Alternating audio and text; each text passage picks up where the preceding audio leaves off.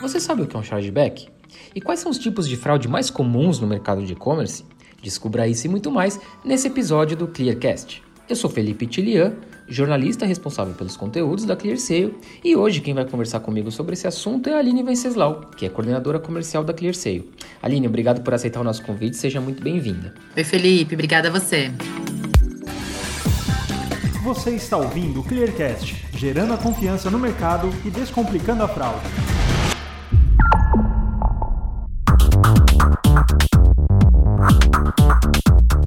Para a gente começar esse nosso papo, eu imagino que nem todo mundo esteja familiarizado com o conceito de chargeback. Então, para a gente começar na mesma página, eu queria que você explicasse para a gente o que, que é o chargeback. Claro, Fê. Então, o que é o chargeback? chargeback nada mais é do que o estorno de uma venda realizada via cartão de crédito. E aí é tão temido pelos lojistas, né? É, a pessoa ela faz a compra no site, finaliza, o lojista ele faz então a entrega do produto e depois esse, esse, essa pessoa que teve os dados né, fraudados, ela vai ver lá no seu cartão de crédito que teve uma compra onde ela não reconhece. Ela entra em contato com a operadora do banco, informa que não conhece essa compra. A primeira coisa que a operadora do banco vai fazer é então entrar em contato com esse lojista, né? E aí de diversas formas, mas para dizer que o comprador não reconhece e que está então fazendo o estorno desse produto no final das contas, quem perde é o lojista, né? Uma vez que ele entregou o produto e não recebeu por ela, ou recebeu e teve essa, essa compra estornada, né? O valor da compra estornada. Então, resumindo, nada mais é do que o estorno no cartão. Lini, e o que é interessante falar é que realmente nem todo mundo sabe que esse mecanismo criado pelas operadoras do estorno, né, do chargeback, ele protege o consumidor, mas ele acaba criando um outro problema, né, que é o de desproteger o lojista, desproteger o e-commerce, né? E eu imagino que os fraudadores, por exemplo, eles não comprem 10 celulares, 10 geladeiras, enfim, quando eles cometem uma fraude, para uso próprio, né? Então eu queria saber de você, o que, que, eles fazem com esses itens? É uma questão de revenda? É uma questão de uso próprio? Como é que funciona isso? Bom, Fê, eu acredito que não é para uso próprio. Pode até ser, no final das contas, mas acho que é uma forma de repasse. Eu acho que existem vários segmentos, né? E os, os segmentos mais atacados são que têm uma, uma, uma facilidade para o repasse desse produto. Então, eles fazem uma revenda desse produto. Perfeito. E tem algum segmento que a gente possa chamar de mais arriscado ou menos arriscado que você vê, por exemplo, no e-commerce? Acho que quando a gente fala de e-commerce de uma forma geral, todos os segmentos é, são arriscados. Mas existem os de maior risco, né? É, como eu te disse anteriormente, existe o de face repasse, né? Então a gente tem entre eles eletrônicos, celulares, games, bebida, né? Então tem uma facilidade no repasse desses produtos, então acaba sendo segmentos mais afetados.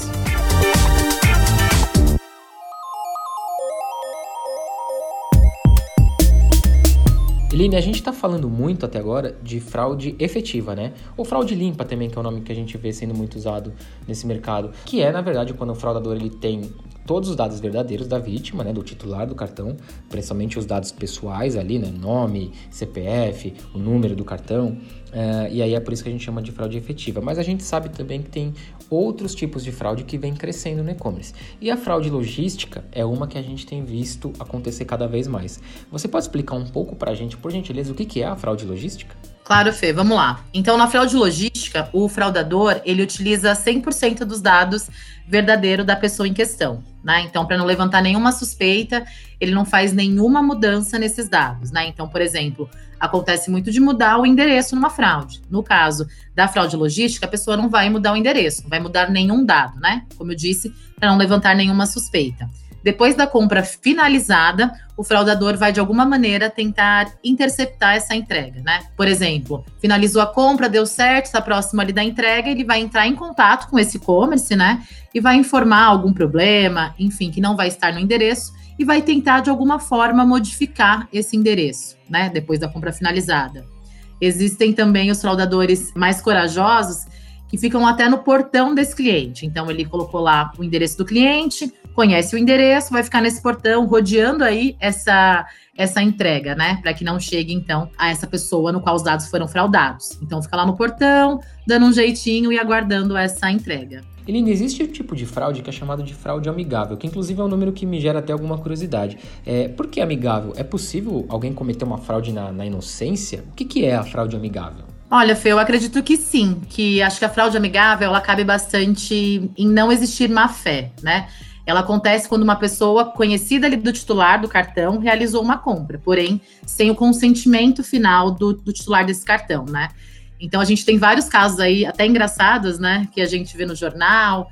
Eu vi uma vez um, um menino, acho que tinha nove anos, ele pegou o cartão do pai e fez uma compra no, no, não lembro qual aplicativo, mas um aplicativo de entrega, né, de comida. Pegou o cartão, colocou os dados e recebeu muitos hambúrgueres em casa, né? Então comprou aí para o consumo. Então eu acredito sim que existe é, essa inocência às vezes e não existe a má fé. Mas o titular do cartão ele pode não perceber naquele primeiro momento, né? Então ele depois que ele percebe aquela compra, ele falou, é, não utilizei, ou, por exemplo, é, jogos online, acontece também bastante, adolescentes, né? Pega o cartão do pai e faz a compra, e aí esse titular demora para ver essa compra. Então, nesse caso, eu acho que é, não existe a má fé, mas existiu uma fraude ali envolvida, mesmo que seja amigável. Pode acontecer divergência no nome da loja, né? Então, de repente, é, eu, Aline, entrei numa loja conhecida, um nome conhecido, e depois na fatura do meu cartão vem um nome totalmente diferente. E aí, naquele momento, eu vou falar, ué, não conheço, não fiz essa compra, né? Às vezes não liga ali o valor, enfim, só vê o nome, e a partir daí torna-se também uma, uma fraude amigável, né? Eu não, lem não lembrei porque o nome ele não tinha nada que justificasse é, eu confirmar aquela compra, né? Não era o nome da loja que eu havia comprado.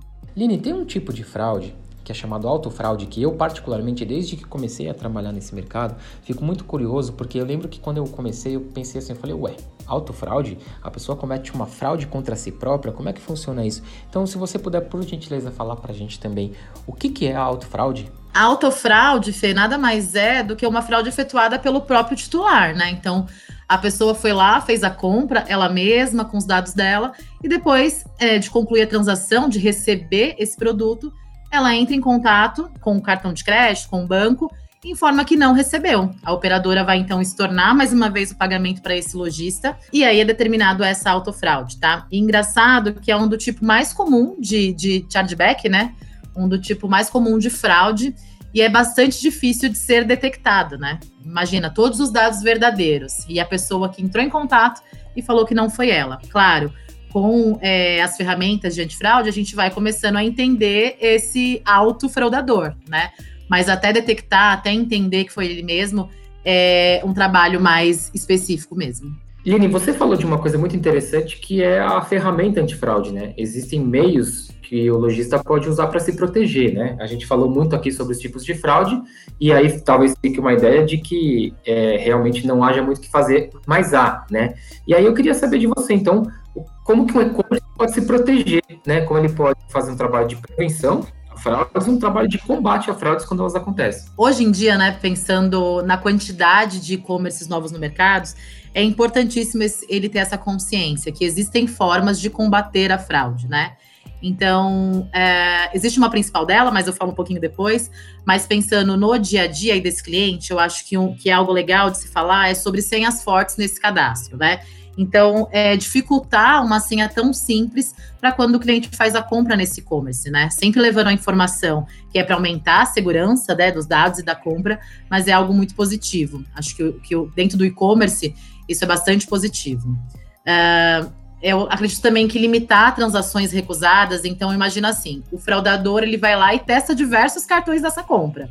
Esse não foi, esse não foi, esse não foi, e vai testando até uma hora que dê certo. Então, de repente, limitar o número de transação recusada é um caminho também. Então, poxa, o, o, cliente tentou três cartões, mesmo assim eu vou deixar ele seguir? Será que não é legal da gente pausar, bloquear aí um pouquinho, né? E depois ele ter outra, outras formas de realizar essa compra. E o principal deles é contratar um profissional, um especialista em antifraude, né? Imagina o cara abrindo o e-commerce, ele, ele tem várias dificuldades aí a entrega, o tempo de entrega, tem toda a logística. Analisar cada fraude vai consumir muito tempo e esforço. Então, o melhor caminho é contratar um parceiro que vai, é, um parceiro qualificado, especialista, né, para ajudar esse lado do negócio, para trazer mais confiança, para trazer transparência para o consumidor final dele também, e aí evitar é, chargeback no, no e-commerce. E aí procurar clear sale, né? A gente segue aqui à disposição para tirar dúvidas, uh, ah, para negociação, enfim. Acho que é isso, Fê.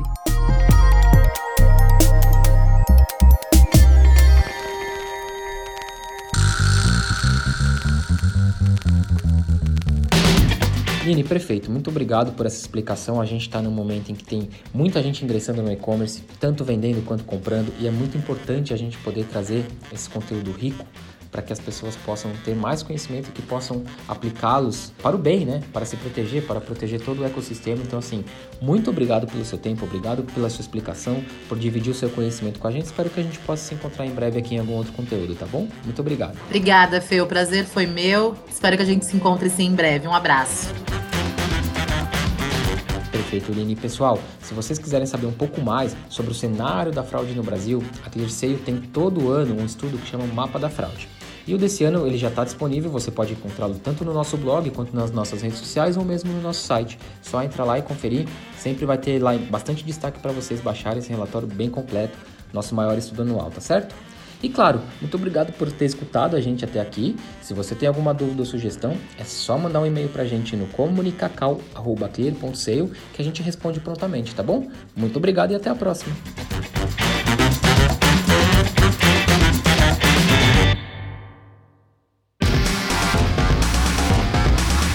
Você ouviu o Clearcast, o podcast da ClearSale. Este podcast foi editado por Gup Comunicação.